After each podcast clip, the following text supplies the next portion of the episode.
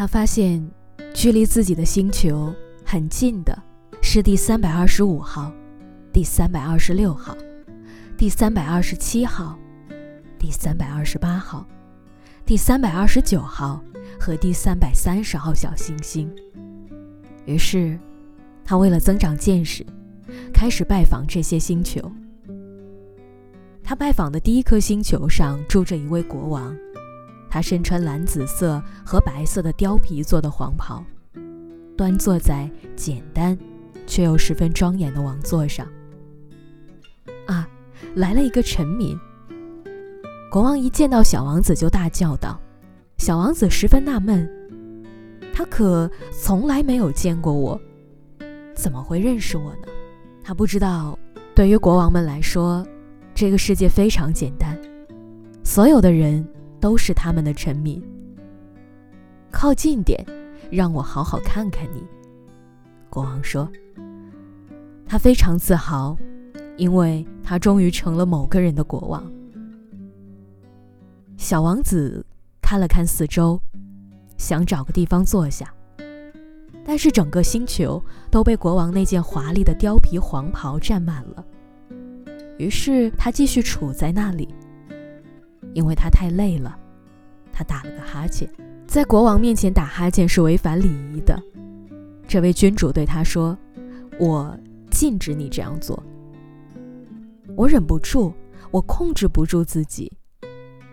小王子非常尴尬地回答道：“我刚进行了一次长途旅行，还没睡过觉呢。”啊，那么。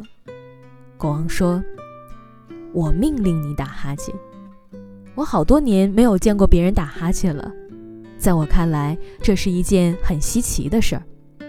来，现在再打一个哈欠，这是命令。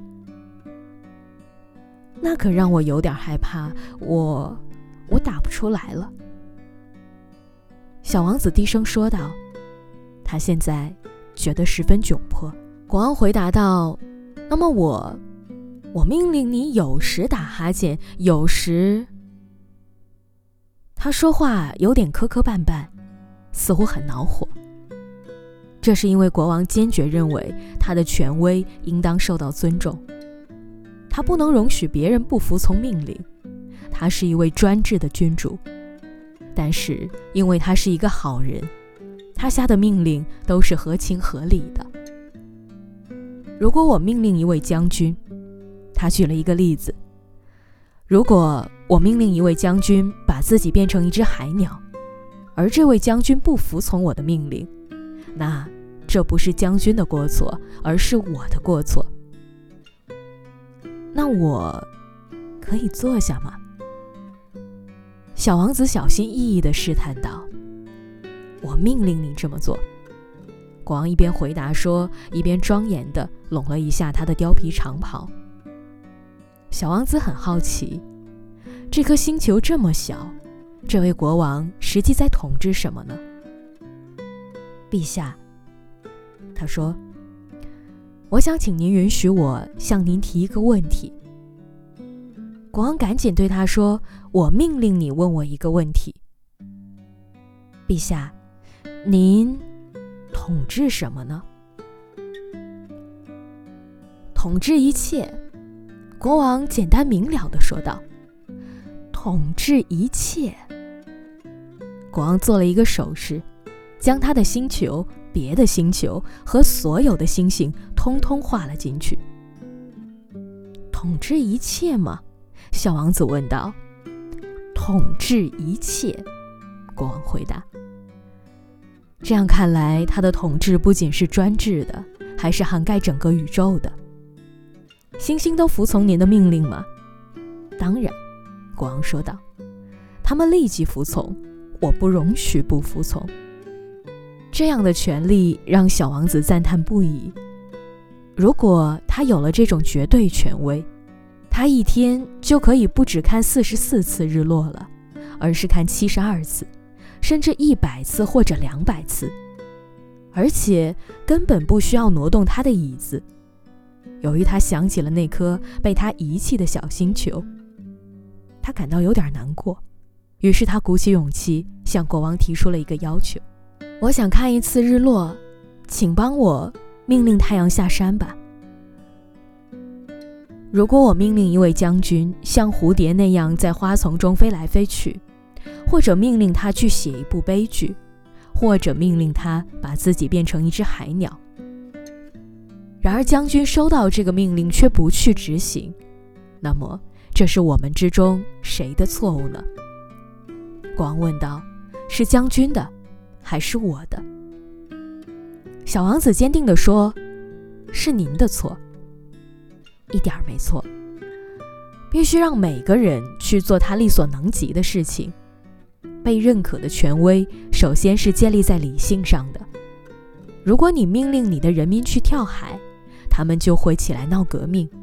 我有权利要求别人服从，是因为我的命令都是合理的。”那么我要看日落呢？小王子提醒道。他一旦提出了一个问题，是不会轻易忘记的。你会看到日落的，我会下这道命令的，但根据我的政治管理学，我会等到合适的时机再下命令。小王子问道：“那要等到什么时候呢？”在回答这个问题之前，国王先查阅了一本厚厚的日历，大概会是在，在那大概是在今晚七点四十分的时候，你会看到我的命令是被严格遵守的。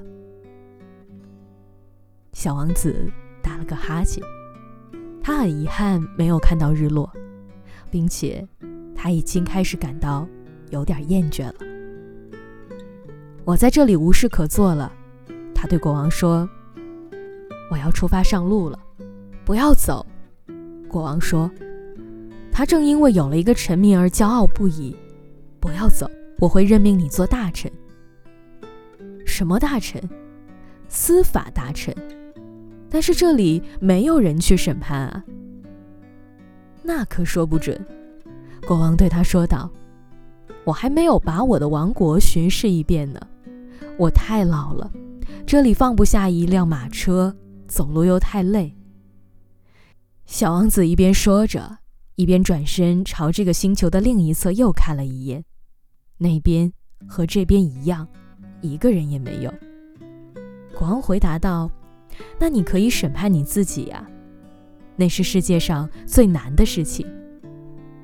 审判自己可比审判别人难得多。”如果你能公正地审判好自己，那你绝对是位真正的智者。是的，小王子说道。但是我可以在任何地方审判自己，我不需要住在这个星球上啊。国王又说道。